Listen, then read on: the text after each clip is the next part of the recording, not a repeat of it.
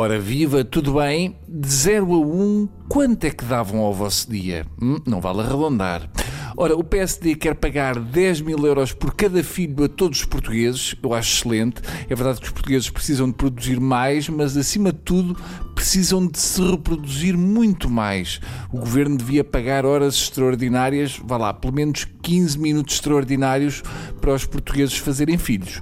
Portugal vai ter uma das mais baixas taxas de fecundidade do mundo e era sensato que o governo tivesse aprovado uma lei que obrigasse os portugueses a praticar mais uma hora de sexo por dia, revertíveis em duas horas e meia de regabofa colchoado por semana, que também podia ser acumulado por um período máximo de quatro semanas e ser usado num único dia de 24 horas de orgia. Claro que, sem acordo entre as partes, não podia haver esta acumulação e não faria sentido aprovar a lei à revelia da concertação sexual.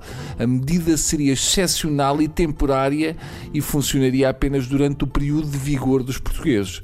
Portugal tem a segunda pior taxa de natalidade na Europa, 1,36 nascimentos por mulher, pior só a Espanha. Temos também uma das mais baixas do mundo. Eu acho que a culpa é do excesso de programas desportivos. Dizem que a natalidade é inversamente proporcional à riqueza dos países. No nosso caso, é apenas fama sem proveito. Os portugueses nem têm dinheiro, nem saem de cima. No ranking dos piores estão também países como Chipre, Malta, com 1,37, a Grécia, com 1,38 e a Polónia, com 1,39. Portugal tem indicadores iguais a Malta. Malta é estranho, não é? Pelo nome ninguém diria que o país está com pouca gente, porque é Malta. Eu peço desculpa, que também às vezes foge o pé para.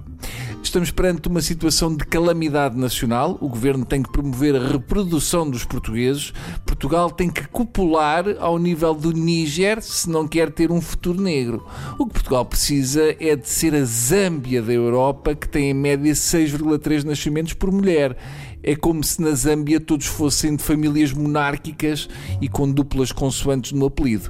Parece uma excelente proposta de Rui Rio. 10 mil euros é a estimativa para fazer um filho, o que, fazendo as contas, significa que o Jardim Gonçalves, apesar de reformado, recebe o equivalente a fazer 19 filhos por mês, não fosse a idade e ser da Opus. O Centeno devia vir anunciar que existe uma almofada no orçamento que permite oferecer um colchão de água a cada casal de portugueses e um daqueles colchões de motel que se agitam sozinhos aos pensionistas.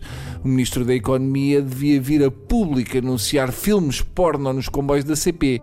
Face aos números de fecundidade, o desígnio de Portugal continua a ser os três Fs, agora como iniciais de uma mesma palavra.